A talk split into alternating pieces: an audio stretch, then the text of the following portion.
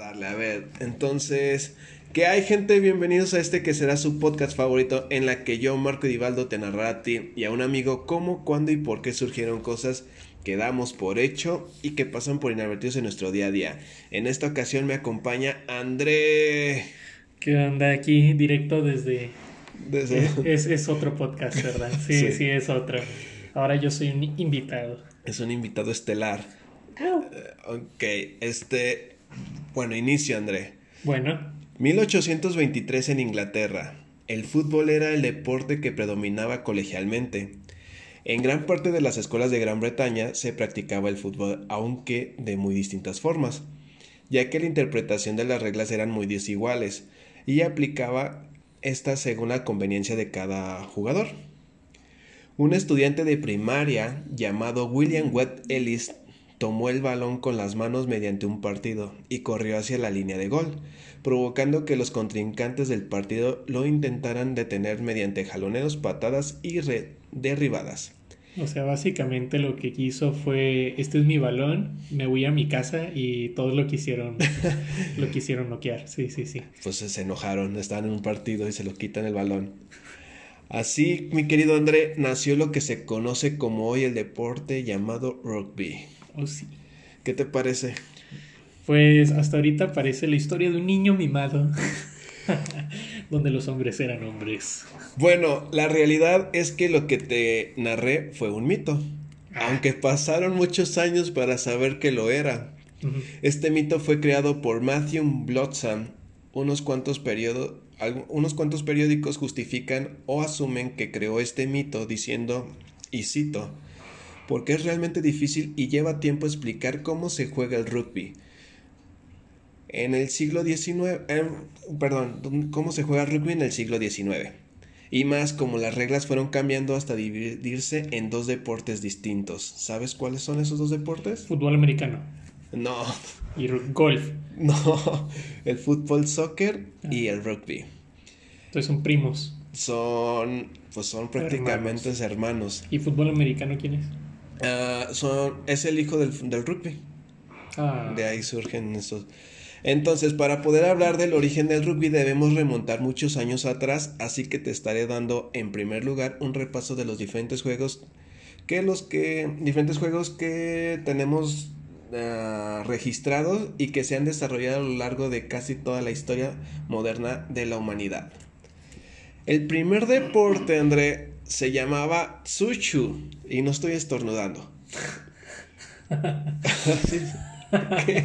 Es que Tsushu era un juego de fútbol ceremonial que se jugaba en China ah, hace 2000 años.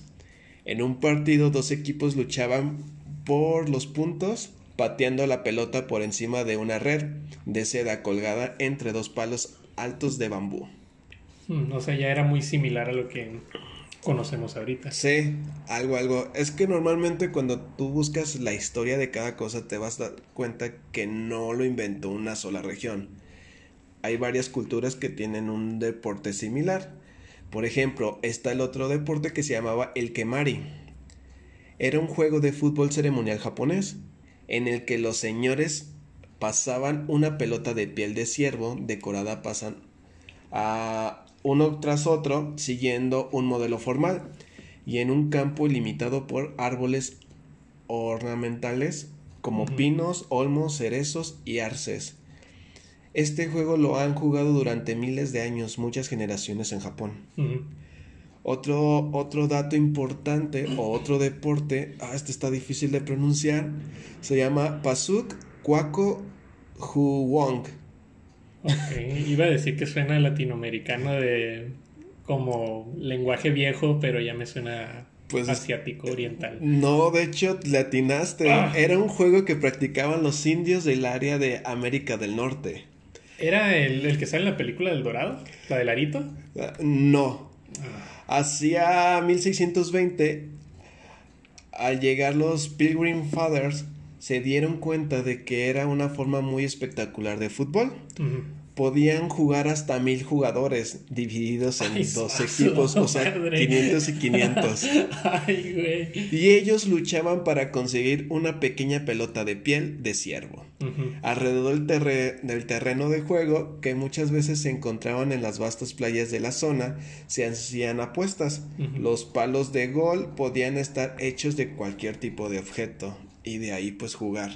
Entonces, ¿qué, ¿qué, apostaban? ¿Que unas vacas contra vacas? ¿Gatos contra pollos? La, eh, ¿Cómo se llama? Ser el jefe de la tribu. No, realmente no, no vi que podían llegar a apostar, pero son los primeros que apostaban algo. Mm. Americanos tenían que ser. el otro deporte o el otro dato que tenemos es el, no sé cómo se pueda pronunciar esto, es payone o palone. Es otro juego principalmente en Europa durante cientos de años.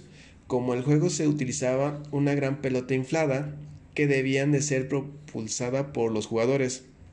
Este juego equipo eh, este juego de equipo es descrito a veces como uno de los precursores del rugby fútbol. Se jugaba en grandes espacios abiertos en las plazas de las ciudades o en los palacios. Vaya. Por eso estaban tan grandes los palacios, por si alguna vez te llegaste a preguntar. No, yo lo que pensaba es que por eso las casas antiguas de México tienen el patiecito en el centro porque eran para rugby. Lo estaban preparados, nada más. Nada más no llegó. no llegó la información. Exacto, era para algo, pero no sabían para qué. Juegos de fútbol y de balonmano se han dado en América del Norte a lo largo de los años, mencionando el siglo XVII y XVIII. Existía un juego en el que dos porterías estaban situadas a una distancia de entre 300 y 400 metros al principio del juego. La pelota se lanzaba al suelo entre los dos equipos como si fuera un juego de básquetbol. El que estaba más alerta podía cogerla y el que llegaba antes de la portería ganaba. Nada era el primero que anote gana. o sea, sí, gol gana. Gol gana, ajá. Ok. Hubo otro deporte que se llamaba Ballspiel. Era un juego de fútbol que se practicaba en Rusia hacia 1810 en el que los jugadores pateaban y golpeaban lo que parecía que era una gran vesícula inflada. La verdad esperaba que jugaran contra un oso o algo así. el primero que le gane al oso gana. el primero que lo golpee y, y sobreviva.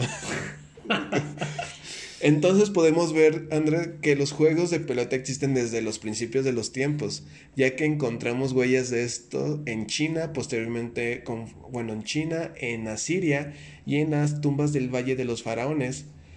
Pero es en la antigua Grecia donde encontramos juegos de pelota más o menos con reglas, como el epíciro, el, el epíciro, el penindo o el uranio. Yo dije, eso es un elemento químico, pero así se llamaba ese deporte, el uranio. ellos también estaban muy adelantados. Que consistían en, a grandes rasgos, en ganarle al equipo oponente mediante el uso de un objeto similares a una pelota. Igual, competir con una pelotiguis. En la época de los romanos ya encontramos un juego llamado Harpastrum, que se jugaba sobre un terreno rectangular bien delimitado y en el que con la ayuda de pases y fintas se debían llevar la pelota hasta más allá de la línea de fondo del campo para llegar a anotar. Se reconocía el derecho a interpretar de no, el derecho a interceptar el portador de la pelota, o sea, golpearlo, taclearlo. es por todas estas similitudes que este juego romano parece ser el precursor del deporte llamado rugby. El siguiente juego, o es el siguiente dato de, sobre la pelota, eh, tenemos evidencia escrita hacia más de mil años. Se le llamaba soule francesa. No sé cómo se puede pronunciar, soul o soule. Pues son italiano, entonces voy a decir. Souli. de la que se practicaban dos modalidades, la soul corta y que se jugaba en un terreno de juego delimitado y con un gran número de jugadores. Podían llegar a ser hasta 100 jugadores. Y consistía en llevar la pelota uh, de un lado a otro. Eh, eh, la pelota estaba hecha de igual de una vesícula de cerdo inflada a grandes dimensiones, o sea que una mega pelotota. Ok. El otro, al otro lado del extremo, ah, y el show largo, que consistía en llevar la pelota desde un pueblo a otro. Imagínate tú, ah, ya te, te faltan 100 metros para llegar y te lo quitan, ahora el otro tiene que regresar hasta el otro pueblo. Manches, ¿qué onda con la condición de esta gente? y ahorita, ¿cómo estamos? Ni podemos subir las escaleras. Eh, yo subí mis seis pisos bien. eh. Yo los subí bien, me bofé poquito nada más.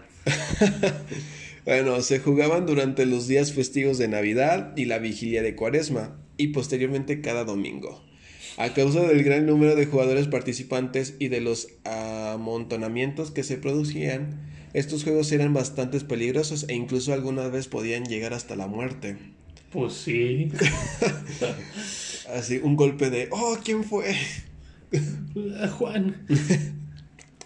Es por este motivo que fueron prohibidos todos los juegos de pelota durante gran parte de la Edad Media. No manches, lo que estaban haciendo en la Edad Media y se preocuparon por la pelota. Tanto en las Islas Británicas desde 1312 hasta 1496 estuvo prohibida. Pero era ilegal agarrar una pelota. Jugarlo prácticamente. Ah, entonces como si yo digo como, oye, sostén mi pelota y te la aviento, ¿me podían arrestar porque jugamos? Pues, pues, quizás, ah, depende de la re- interpretación de cada este poder judicial que hubiera ahí. Si te la doy sonriendo, me hubieran arrestado, pero si te lo doy serio o enojado, ya es, ya es otra cosa. Es No, no, agresión. si no lo disfruto, no es un juego. Quizás. Otros motivos de esta prohibición de los juegos de pelota eran que di- distraían a los sirvientes y a las clases sociales más bajas, tanto del trabajo como el entrenamiento del manejo de las armas de la época. O sea que se distraían. Como ahorita, ¿cuántas personas de- dejan de hacer cosas para ver un partido de fútbol? Eso decía un profesor de filosofía en la prepa. Era como, no, el fútbol. Nomás distrae a las masas. Ponen un partido importante en México y de pura casualidad pasan una ley que nos jode a todos. Puras casualidades. Sí. Bueno, ya en el siglo XV, el juego que ya te había mencionado que era Har- Harpastrum, Ujú. Renacería en las grandes ciudades italianas, especialmente en Florencia, Eh. bajo la forma o bajo el nombre del calcio, deporte que se jugaba sobre un terreno bien delimitado, los jugadores vestían ropa de terciopelo o de seda, Ulala. de colores diversos, la pelota debía sobrepasar la línea de fondo del campo adversario con la cual se conseguía un punto. La pelota se, po- se podía impulsar indispensablemente con las manos o con los pies. Pero no podían sobrepasar la altura de los jugadores, estos formados por 27 jugadas por equipo. En estos 27, 15 delanteros, 5 medios y 7 defensivos. Este deporte, los defensivos podían golpear y taclear al que tenía la pelota y los delanteros podían patearlos. Era lo único que podían hacer. Mancho, y eh, te escucho y me suenan los juegos de fútbol excesivos de la primaria de 25 contra 25 y sonaba bien. Ahorita ya nomás lo veo y digo, ¿qué es esto? Desastre. Pues para que veas hasta dónde empieza. En Francia, durante el reino de Enrique, Enrique II, la soul o los deportes en general se popularizaron, ya que incluso el rey los practicaba. También bajo la influencia francesa por el matrimonio de Marie Estuardo con Francisco II, rey de Francia, Pancho. estos jugadores se introdujeron en la corte escocesa. De ahí pues se está mudando la tendencia del deporte. En esta época, a pesar de las oposiciones de la nobleza, se jugaba fútbol en toda Inglaterra. Este término designaba las di- diferentes varian- variantes del juego de pelota que se caracterizaban por una gran violencia. Este fútbol, a menudo prohibido por la realeza o por decreto de los magistrados, en el mejor de los casos eran tolerados, no sin dificultades o a lo largo de cientos de años como válvula de escape para los varones este, compulsivos o que tenían demasiada energía. Pues igual que ahorita. Pues sí, a los presos también los ponen a hacer deporte. Oh, como la película de Adam Sandler. Ah, la vi, la vi. ¿Cómo se llamaba? El último juego de fútbol americano, ¿no? Sí. Estaba buena, me gusta mucho esa película. Sí, y, la y también hay una original, pero esa no está tan chistosa. No la he visto. Ya en 1618, bajo el reinado de Jaime I de Inglaterra, se hizo la Declaración de los Deportes en la que se defendía su práctica. En Inglaterra, en cada colegio o universidad, el fútbol se regía por reglas diferentes, tanto por lo que se refería a las dimensiones del terreno de juego como las reglas del juego. Las melés o los scrum, como ya te mostré, Ujú.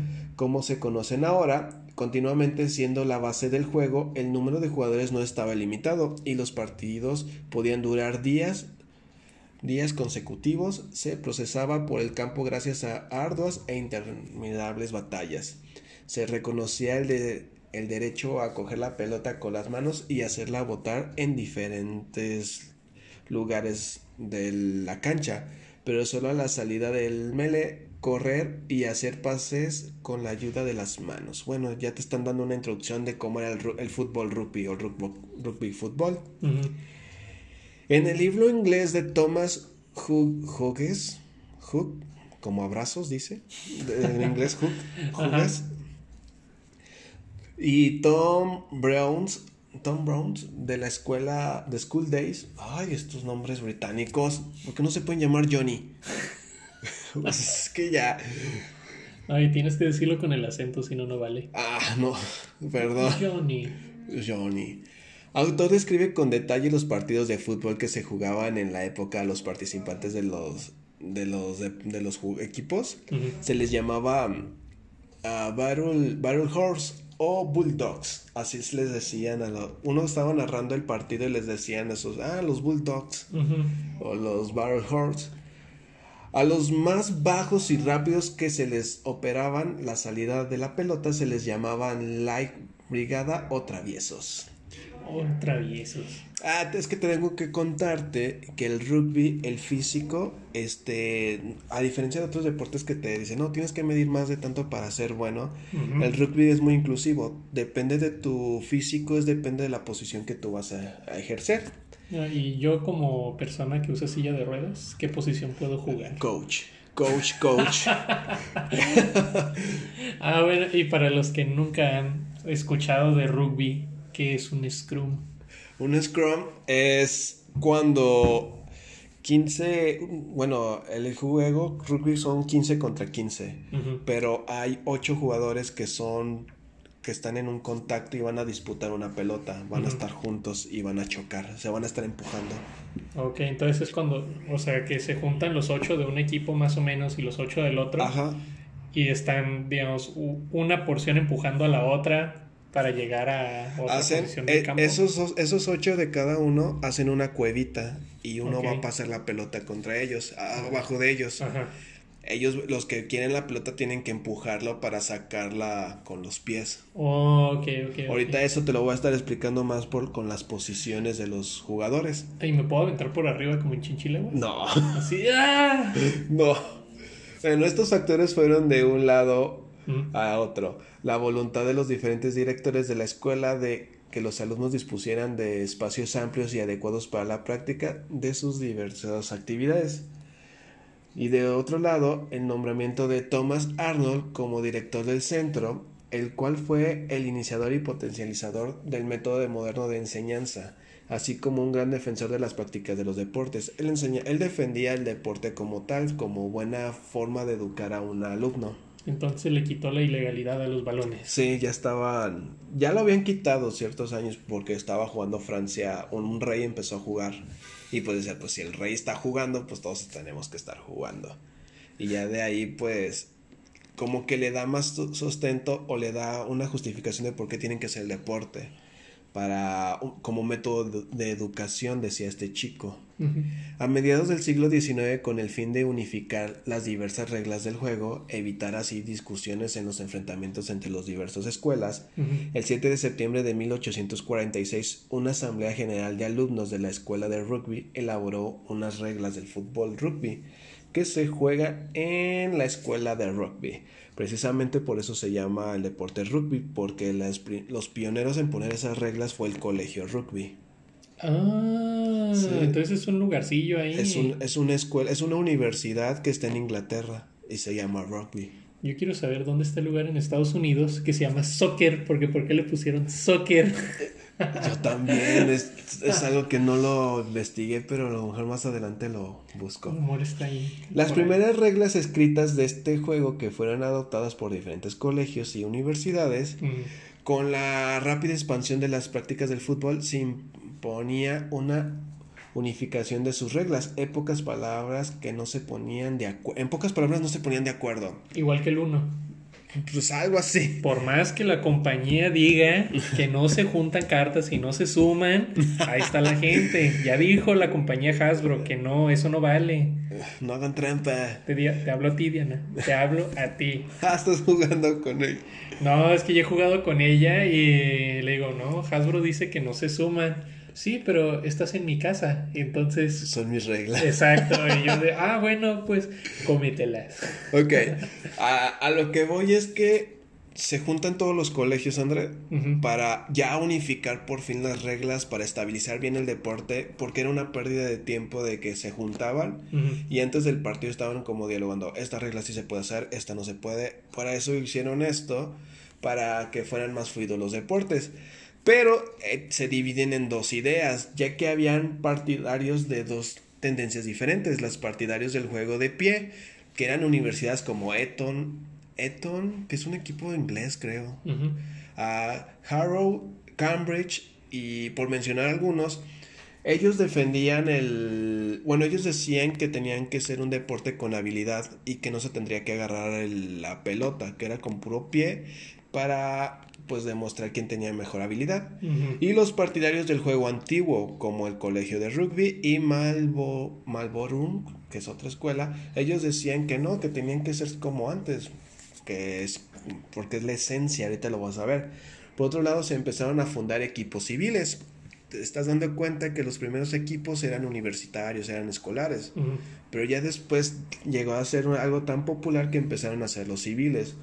Fue una época donde el fútbol se había practicado en una versión muy física, utilizando zancadillas, amontonamientos, conocidos como hacking o mall, y permitiendo tomar, pasar y correr con las pelotas en las manos. Así que en el 28 de agosto de 1845 las reglas de rugby fueron escritas y estas estaban integradas por 37 reglas que figuran lo que luego señalarían la identidad del juego como los arcos en formas de H, como cuando viste que estaban pateando el gol de campo. Este es una forma de H muy peculiar.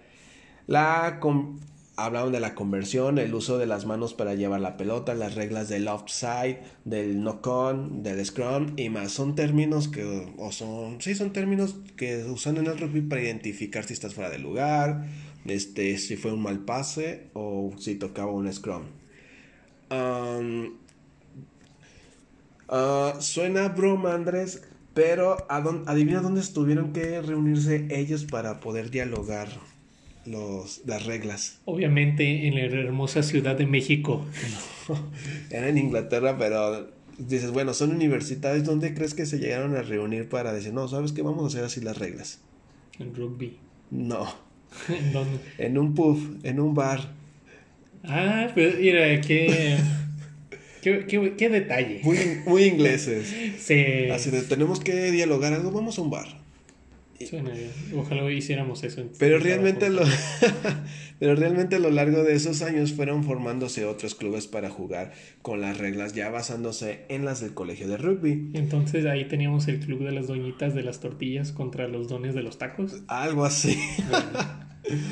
Ah, algunos de los equipos que se empezaron a formar se llamaban Guys Hospital Football Club y formados por exalumnos de la escuela y Dublin University Foot Club. Finalmente, el 26 de octubre de 1863 comenzó una gran reunión de delegados de los estudiantes, como ya te había mencionado, en Londres. Y pues el bar, por si algunos se llegaban a preguntar, se llamaba Freemanson. Bueno, no- Entonces si voy para allá puedo ir a buscarlo y me imagino que va a tener fotos de rugby y de gente peda. maybe, maybe. Yo, yo iría a empedarme a ese bar. Sí, suena como un buen ambiente y pues a ver a quién le echo pleito y a ver si jugamos rugby o inventamos otra cosa. Bueno, en fin, no se ponían de acuerdo estos dos tendencias, de las cuales habían dos reglas en tanta controversia. Una era la regla número 10. Un jugador podría correr con la pelota hacia la meta de sus adversarios si atrapaba limpiamente el balón o lo atrapaba al primer bote. Pero en caso de una ah, atrapada limpia, si hace una marca no podría correr, se, de- se detenía el juego. Tú lo has visto mucho en fútbol americano, que lo reciben y se hincan de, ah, Sí. no, no va a correr. Es un tipo de la señal para que veas de dónde van agarrando esas referencias. Y en rugby también se hace eso. Sí, tú la puedes agarrar, pero hazte cuenta que no te hincas. Haces como una señal, cualquier señal, y ellos entienden de que no vas Y, a correr. y ahí va a estar la línea donde van a comenzar. Ajá. Como el down de fútbol Es americano. correcto. Ok. Ajá. Esa era una de las controversias y la otra era cualquier jugador corre con la pelota hacia la meta de sus adversarios, cualquier jugador del equipo oponente tendrá libertad de ja- cargarlo, agarrarlo, ponerle una zancadilla o darle un puntapié en las espinillas. O arrancarle, o arrancarle el balón, pero ningún jugador podrá ser agarrado y pateado al mismo tiempo. O O sea, es una u otra. No puedes agarrarlo, detenerlo de la, de la manita y darle un patadón. no, Es una u otra. sí. Bueno, suena justo, suena Eran justo. ciertas reglas. Bueno, estas fueron bastantes reuniones. En la quinta reunión se propuso eliminar estas reglas porque eran las ya de controversia. FW Campbell, un jugador del club Black, Black Hair, Corazones Negros, sostuvo una postura diciendo, y cito, el hacking es un elemento esencial del juego, y al eliminarlo quitaría todo el coraje y la valentía del juego, y me sentiré tentado en atraer un montón de franceses que los derrotarán con una semana de práctica. Bola de cobardes, jaja. bueno, supongo que agregó eso. Bueno. Ah, ah, qué buena oración.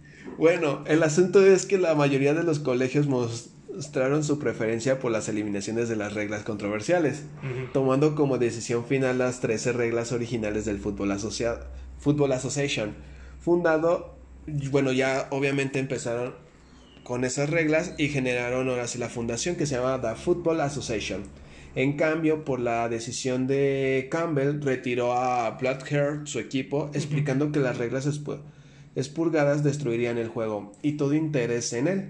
Y asimismo otros clubes siguieron a Bloodhair. Ujú. Y desde ese momento el rugby y el fútbol siguieron caminos propios, separándose del tronco común. De ahí, de esa disputa, nace el fútbol, soccer y nace el rugby, porque no se pusieron de acuerdo. Bueno, se mantuvo, ¿no? Por, o sea, el rugby ya tenía su juego, ya, eran violen ya era un juego violento de por sí, y los de soccer quisieron hacerlo más trancas. Pues es lo que pues es lo que tú ves. Cuando tú ves el soccer es más de habilidad, más de esto y cualquier toquecito es una falta o se dejan caer como Neymar. Y en Mm. el rugby y en el rugby tú ves es de generaciones en generaciones donde te dicen es que lo de este deporte es violento como tal. Ocho años después, el 26 de enero de 1871, para ser más exacto, en Londres, se funda la primera federación de rugby. Como tú puedes ver, primero se fundó la de fútbol. Ya ocho años después sale esta, que se llamaba Unión de Rugby Fútbol en Inglaterra, siendo la autoridad que regularía prácticamente el deporte masculino, integrado con integrada entonces por 22 clubes. Entonces tres abogados que habían sido alumnos del colegio rugby se encargaron de redactar el primer reglamento que se aprobó en junio de 1871 Ujú. siendo el 27 de marzo el mismo año el primer partido oficial internacional entre Inglaterra y Escocia en Edimburgo, Mm. que es una de las imágenes que te mandé, donde Sí. está el estadio y están viendo el partido. A ver, deja busco la imagen. En 1877 el número de jugadores se redujo de 20 a 15 por equipo. En- es correcto. En, es- en ese deporte los números sí, sí indican la función del jugador, Andrés. Ok. Y más razón dan cuando ves el físico. ¿A qué te quiero? Sí, o sea, ¿qué eso qué? O sea, como si, digamos, si es un número uno, es capitán o algo así. Algo así. La posición importa y está correlacionado con el físico y te lo cuento. La primera línea formada se llaman pilares, bueno, están formados por pilares y el talonador, que son tres personas. Es la que choca contra la primera rival en, la, en el scrum. Se forman y es la primera línea. También se conoce como primera fuerza. Entonces, si lo comparo con fútbol americano, vendría siendo que los linebackers. Ah, ajá, cierta posición. El uno y el... No, de hecho serían los defensivos, los de la bolsa. Ah, que es- que están protegiendo a los, ¿cómo se llama? A los quarterback. mm, Pero la playera que tenga el 1 y el 3 son los que se conocen como pilares. Son los jugadores exteriores de la primera línea. Deben ser muy fuertes y suelen ser los más pesados del equipo. O en pocas palabras, son los más gordos. contrariamente, contrariamente a lo que muchos piensan, los pilares deben tener bastante conocimiento técnico sobre los agrupamientos. Porque si, este, si no tienes un conocimiento, te puedes deslocar o tiene que haber un mal golpe formados se empujan una, bueno, ellos se forman y empujan y pues tienen que derrumbar al otro. El, la que tiene la playera número 2 se llama talonador o también se conoce en las lenguas bajas del rugby como hooker, o sea, la perra. Ah, yo, yo creí que prostituta. Pues bueno, sí, prostituta, pero sí le dicen hooker. ¿Por qué? Porque el 1 y el 3 lo agarran, lo abrazan y es como si él es. Él, el 2 está en el medio. Y pues están los dos como si dos, dos hombres estuvieran agarrando a esta persona. Ajá. Es el jugador que se sitúa en el centro de la primera línea y recibe este nombre por ser el encargado de talonar el balón. ¿Te acuerdas que te dije que hacen una cuevita y ponen el balón hacia abajo? Él es el que patea hacia atrás para que la pelota vaya hacia su lado, hacia su lado y tenga la mm. posición del balón. Suelen lanzar el balón en el top o en la cuevita, como te digo, pero no es el único que puede. Su biotipo es parecido al de los pilares, o sea que es un poco igual obeso o fuerte. Tiene código propios como, como son sus saltadores. Y bueno, es que tienen otra posición donde ellos tienen que saltar y ahí, lo alzan. Porque, ah, ah, ya creo que sí he visto la jugada. Porque a diferencia de otros, eh, bueno, a diferencia del 1 y el 3 que son gordos, son altos, son gordos y altos, el hooker tiene que ser chaparrito y gordo. Ok. Uh, ellos es la primera línea. La segunda línea son las que tienen la playera número 4 y 5. Compuestas por dos jugadores que se sitúan tras la primera línea de la, del Scrum. Son los jugadores más altos y aportan estabilidad, potencia al empuje de los agrupamientos. Además se encargan de disputar saltando los balones en el touch o en el line out. A ellos son los que también pueden alzar.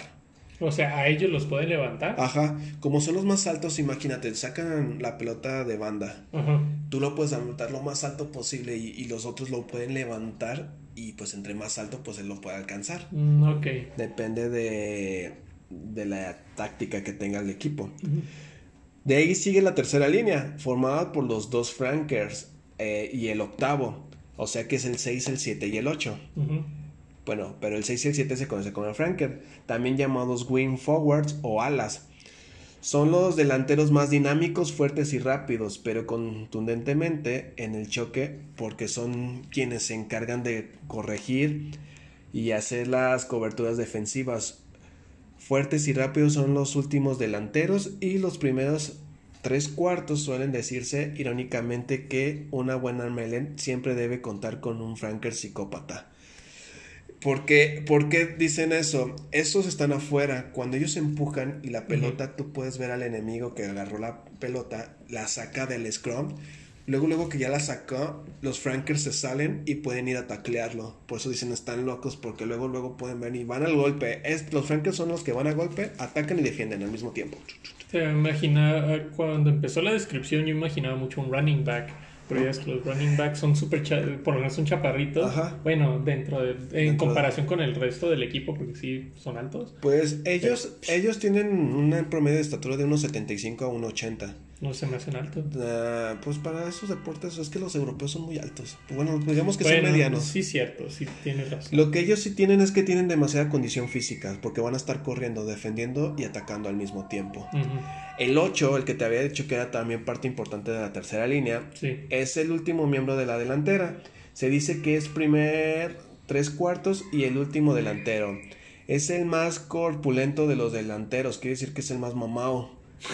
Bueno, más, más fuerte. El, que tiene, el que tiene más cuadritos. Va. Pero debe ser dinámico y se encarga de apoyar a sus primeras líneas con su impulso. Corrige las deficiencias de esta y cada vez rompe más en ataque buscando el intervalo. Quiere decir que él ve como son uno de los más pensantes, son de que, bueno, vamos a ver dónde atacan ellos, chin, no la están jugando de esta forma, es el que primero tiene que reaccionar. Es el que está más atrás. Ajá. Y, ok, entonces como está más atrás, tiene más visión de campo, entonces puede saber qué onda. ¿no? Saber, saber si puede seguir con, jugando con el Scrum o jugando con la línea. O sea, con los 9 hasta los 15 otros jugadores. Ok. Recordemos, del 1 al 8 son los que los conocían como Bulldogs. Ajá. Y del 9 al 15 son los que conocían como traviesos. ¿Sí? Ah, el 9 se conoce como medio melee o medio scrum. Es junto con el, la apertura el cerebro del equipo. Es el que dice qué vamos a hacer. Ah, ok, entonces no era el 8 como El yo 8, y el, el 8 y el 9 son los que son los que se ponen como de acuerdo. Ok. Por sus manos pasan muchos balones, deben estar dotados de una buena forma física, ser rápidos en la toma de decisiones y tener una táctica depurada. Dirige el juego de los delanteros, situándose normalmente tras ellos y dirigiendo su juego con orden, eh, órdenes en clave. Además, enlaza el juego con los tres cuartos que son los de atrás, por los que se pueden considerar que es el bisagre del juego, del, del equipo. Es el quarterback. Ajá. Sí, pero este, a diferencia del quarterback, a este sí busca golpes, puede ir así de mover todo. Sí, o sea, aparte de pasar y decir qué hacer, o sea, sí se involucra mucho, mucho en el Sí, demasiado.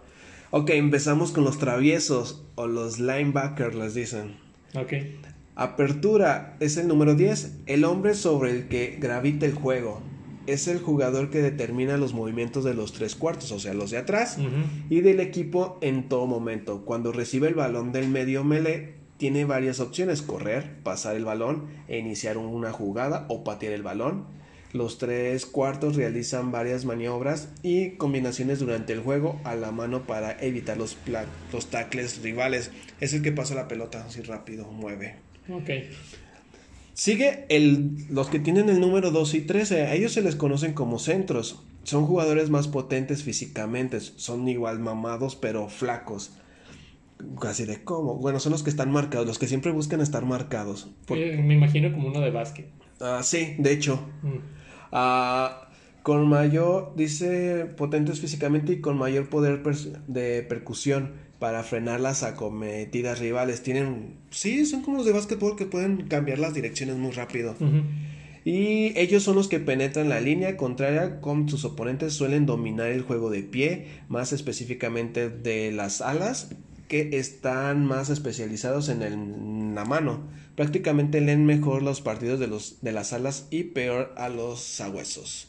Ok. O sea que es, interpreta bien a los linebackers, pero si se topa con los de mero arriba, del 1 al 8, que son back, que son vatos que sí van a golpear, Ujú. a diferencia, estos vatos del 12, 13, 11, 14 y 15 no buscan el golpe como tal, buscan mover rápido el balón. Ujú. Si se topan con los que golpean, pues batallan mucho. Sí. El 11 y el 14 se conocen como las alas, jugadores más rápidos en la línea de tres cuartos que se alinean en los extremos de la misma. Es como si fueran los receptores de fútbol americano, porque son los que corren más rápido. Buscan la, profundi- la profundidad de los juegos, de la jugada, perdón, y deben tener una buena recepción de balones del aire. Te digo, son los receptores. Sí. Y el 15 se conoce como el sagüeso Ah.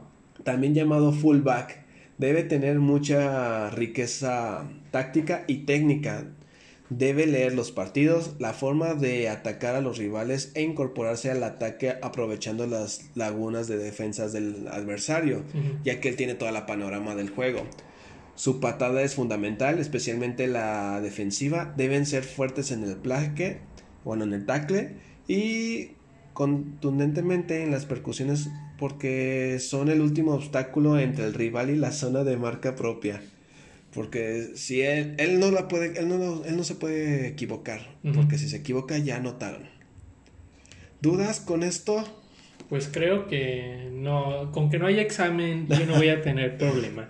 No, pero puedes, como puedes ver, cada físico es muy, bueno, no, puedes entrar en cualquier posición, pero tu físico te indica ya qué número y qué posición puede ser. Oye, pero por mi físico, la única posición la que yo pienso que soy adecuado es entregar las aguas. Por la estatura que tienes, André, tú serías un 4 y un 5. Oh, Son segunda fuerza. Son los que reciben más golpes. Entonces no voy a, no puedo entregar agua. Con la extensión del rugby en Gran Bretaña, André, se organizó en 1883 el primer torneo internacional, conocido como las Cuatro Naciones. En- Fuego, agua, aire y tierra. No, entre los cuales eran Inglaterra, Escocia, Gales e Irlanda. ¿Y quién era el avatar? Posteriormente fueron, fue pasando los años Igual que avatar, sí. Ajá. y se fueron incorporando otros dos países, que fue Francia e Italia, sé que se conoce actual como la Six Nation. Ah, Las Seis Naciones. Este torneo está muy padre porque es el rugby viejo, es el rugby que tú, tú El- quieres ver golpes, ve esos deportes, eh, ve ese torneo, Porque es táctica muy vieja de vamos a golpear, a golpear, a avanzar, o sea, es un juego muy rudo. El rugby se difunde por todo el mundo, como puedes ver, especialmente donde había importantes comunidades británicas. Hay regadas especialmente en Sudáfrica, Australia, Nueva Zelanda, Mm, las islas del Pacífico como Fiji o como Samoa, Fiji. Y en Sudáfrica, especialmente en la Argentina y en menor medida en Chile y Uruguay, que obviamente son los países que juegan. Sí. El rugby tuvo también una gran aceptación en Oceanía, donde se organizó como una plataforma para preservar el modelo indígena de masculinidad en versiones modernas en la guerra de Maorí, como jugadores de rugby. Una de las selecciones de rugby más poderosas del mundo se conocen como los All Black, integrada por jugadores de, de- de origen maorí como británicos. ¿De dónde viene eso? De hecho, ellos tienen una historia muy padre. Eh, más con los Fiji, que llegaban jugadores, bueno, personas inglesas a colonizar esas islas y pues en lo que estaban en sus días de descanso jugaban rugby. Sí. Y, pero se sorprendían demasiado por la fisionomía que tenían esas personas indígenas. El Fiji suele ser muy fuerte y muy alto, total que ellos lo veían como reto. Los ponían a jugar entre ellos, personas inglesas contra ellos, les explicaban un poquito las reglas y apostaban. Lo, porque no- los maorí no les interesa, bueno, los de Fiji, Samoa no les interesaba jugar. Hasta que la, adivina que apostaron para que empezaran a jugar. Ahora sí puedo decir vacas, Ah, no, Ah. pero están cerca. caballos, No, puercos. no, ¿Es un animal? no, es un accesorio. Collares, No, zapatos. sí. ¡Ah! No. ¿Un- ¿Unos Nike o qué? Los Fiji, como no tenían calzado, traba- estaban descalzos, les gustaba, les llamaba mucho la atención que los ingleses llegaran con botas. Total que los ingleses fueron muy inteligentes al decir, ¿sabes qué quieres, quieres estas botas? Apostemos, juguemos y el que gana, pues si ustedes ganan yo les doy mis botas. Entonces, si veías a alguien descalzo, sabías que era un perdedor. En teoría, al contrario, si tú veías a un indígena. ¿sí se puede decir indígenas? Bueno, un- Pues sí, pues son nativos Bueno, o los nativos. A ver, un nativo este, con zapatos quiere decir que era una persona que era muy hábil y que les ganó a los ingleses. Para eso debemos de concluir el rugby con una frase que decía que dicen que el rugby es un deporte de villanos practicado por caballeros. Muy bien, muy, muy con clase. Sí, con todo y... ¿Cómo se llama? ¿Es el monóculo? ¿Sabes por qué? Bueno, normalmente ellos dicen esas frases porque conforme fueron metiendo las reglas, empezaron a ver muchos valores, como el, el de un equipo, mantenerse en un equipo, el todos trabajan en equipo, podemos llegar lejos. Son un, este deporte habla mucho en eso. Fomenta el no mentir, el trabajar, y de hecho eso, como tú puedes ver, es una forma de educación que ocupan todavía los ingleses y todos los que tienen esta, ese roce de, del deporte rugby. Mm, ok. ¿Te gustó? ¿Dudas? ¿Qué te gustó? ¿Qué no te gustó? Pues está muy interesante que todo empezó con los chinos. No me lo esperaba, eso fue una sorpresa. Los Chinese. Siempre los Chinese, malditos. me encanta su comida. No, pero no, es que está, está muy interesante el juego de, de rugby. Cuando vimos el documental, aquellos, en aquellos entonces, sí fue de, oh no manches, qué perro. ¿Cuál documental? Uno del All Black, La, las de Amazon Prime. sí, de- esa. Ah, ese está bonito. Ay, para los que quieren meterse un poquito más qué es el rugby y un contexto, hay un documental en Netflix, bueno, está, creo que todavía estaba en Netflix, se llamaba Los Reyes del Pacífico. Ellos, se llama el documental y te cuentan cómo los ingleses, lo que te contaba de los de las botas, cómo empezaron y cómo los ingleses decían es que yo quiero jugar con ellos porque porque su fisionomía eso era un reto. se, sorprendían, se sorprendían que estuvieran muy grandes y muy fuertes. Como si fueran muchas rocas. Muchos Danny Johnson. Pero eso es lo que vi, ¿es el que habíamos visto nosotros? No, es otro. Ok, porque el, de, el que habíamos visto era el de los All Black contra los británicos. Ajá. Sí. Sí, ese es otro. Sí, que estuvo, ah, estuvo fregoncísimo el partido. Ya me emocioné. Sí. ¡ay! No, la neta está muy bueno el, el rugby. O sea, como juego sí, sí me interesa verlo, pues. Pero no jugarlo. como el 4 o el 5, como el de las aguas, no tengo problema. o, humildemente el coach. oh, sí, sí, sigan mis planos, nomás lleven el balón al final. ustedes háganle como puedan, pero llévenlo para allá. Va. Otro, para yo dar un cierre, hay ciertas noticias que rompieron pues el concepto del rugby. Hubo un inglés, por ejemplo, que era jugador profesional de rugby y él tuvo un accidente uh, jugando. eh, quedó como inconsciente o algo como un poquito lapso de coma. Sí. Y después que despierta, él despierta con... Pues él era como heterosexual, profesional, todo. Despierta siendo gay. ¿Qué? sí, y se ve la noticia en cómo, dices, un jugador de rugby se mediante un accidente se convierte en gay. Entonces en este caso no se nació, se hizo. Eh, pues es que es una es un tema que yo me saco mucho de onda y luego lo ves porque le hacen un reportaje él y está esta vez bueno se hace es estilista se hace estilista y todo el. Pero cambió mucho de personalidad como si fuera un reseteo por completo. Sí. Interesante. Sí, pues ve un jugador, y lo conocían, era un jugador muy rudo y todo el Pets tuvo un accidente y en otro pues se hizo como una persona totalmente diferente, como afeminado, le gustaba otras cosas y dejó el deporte, era un jugador profesional, dejó eso por ir a ser este, bueno, estilista. Qué interesante, o sea, que de verdad, ¿qué pudo haber pasado para eso? O sea, er, es una de dos, o en realidad pasó.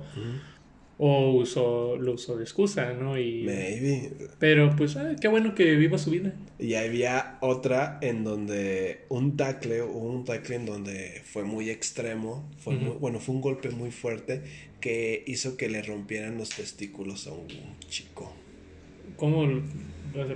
Sí, de un tackle que así fue o le rompió. ahorita yo me imagino que usan protección en esa zona, No. ¿Todavía no? No, de hecho la única protección es un casquito en la cabeza y es para evitar roces. ah, ah tú me decías que se considera falta en ese deporte. Sí. Ah, tener el brazo extendido como si fuera gancho nada más para pegarle el cuello o la cara. No sé, es, lo, es la única falta que puedes hacer. Pero si tengo nada más el codo así y le resulta que le pega, ¿no es falta? No. No más si hago esto. Sí, hazte cuenta que si él viene y tú lo abrazas, de hecho era mucho lo que llegaba a pasar de que iba el chico jugando y tú extendías para agarrarlo, pero él se puede agachar y ponerla, bueno, se coincidía que lo ponías el cuello en el abrazo, era falta y era roja y tú dices, oh, pero no fue intencional. Y para los que no sepan, pues tú jugabas rugby, ¿verdad? Ah, sí, seis años, jugué seis años rugby. Hasta que se te dislocó. Sí, había, tenía yo un coach, yo tenía un coach chileno y él decía que cuando preguntaban en el, en el deporte, oye, ¿cuándo es una edad adecuada para retirarse? Él decía, el momento en que tú te lesiones, ya es el momento en que tú te tengas que retirar. Y yo me mm. quedé así de, oh, no manches. Y pues me disloqué el codo y todo, pero dije, nada, pues ya no juego. Bueno, pero qué bonitas historias salieron, ¿verdad? Sí. Hay un chorro de heridas. Y no te explotó nada. No, sí, sigo siendo heterosexual. Por ahora. Y eso, que, y eso que sí pegaba mucho con la cabeza. Me quedo así de, oh. Ah, eso también es una falta no puedes tú pegar con la cabeza. Como en el fútbol americano que pegan con el casco, Sí. pues acá hay- sin casco no puedes pegar. No, no, no me atrevería No. tampoco. No, no, No. Yo lo vería. Me Yo- estaría muy feliz yendo a, ir un par- a ver un partido, pero no a jugarlo. Un día vamos con, unos, con el equipo que jugaba. Va. Una, ¿Algo que tengas que agregar, André? Mm, No, pues nada. Todo, todo tranquilo a ver cuál otro episodio del origen me toca. Yo aquí felizmente participo. Perfecto. Bueno, para este es el que este es el final del podcast. Espero que les haya gustado. Les mando un saludo y esperemos a ver cuál es el próximo tema. Bye. Adiós.